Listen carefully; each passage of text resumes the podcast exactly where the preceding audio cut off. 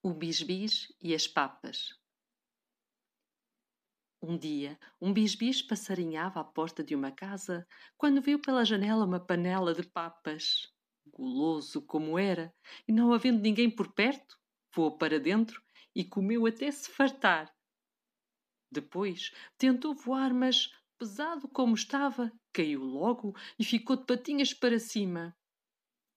O passarinho, de papo muito cheio, estava muito feliz e disse: Ai, como estou bem! Ai, como estou forte! Se o céu viesse por aí abaixo, para cima de mim, eu segurava-o só com as minhas patinhas. De repente, começou uma trevoada a relampejar com trovões de assustar. Sem se poder mexer, o bisbis ficou cheio de medo e a choramingar. Ai, meu Deus do céu, não mateis o bisbis! Está farto de papas e não sabe o que diz.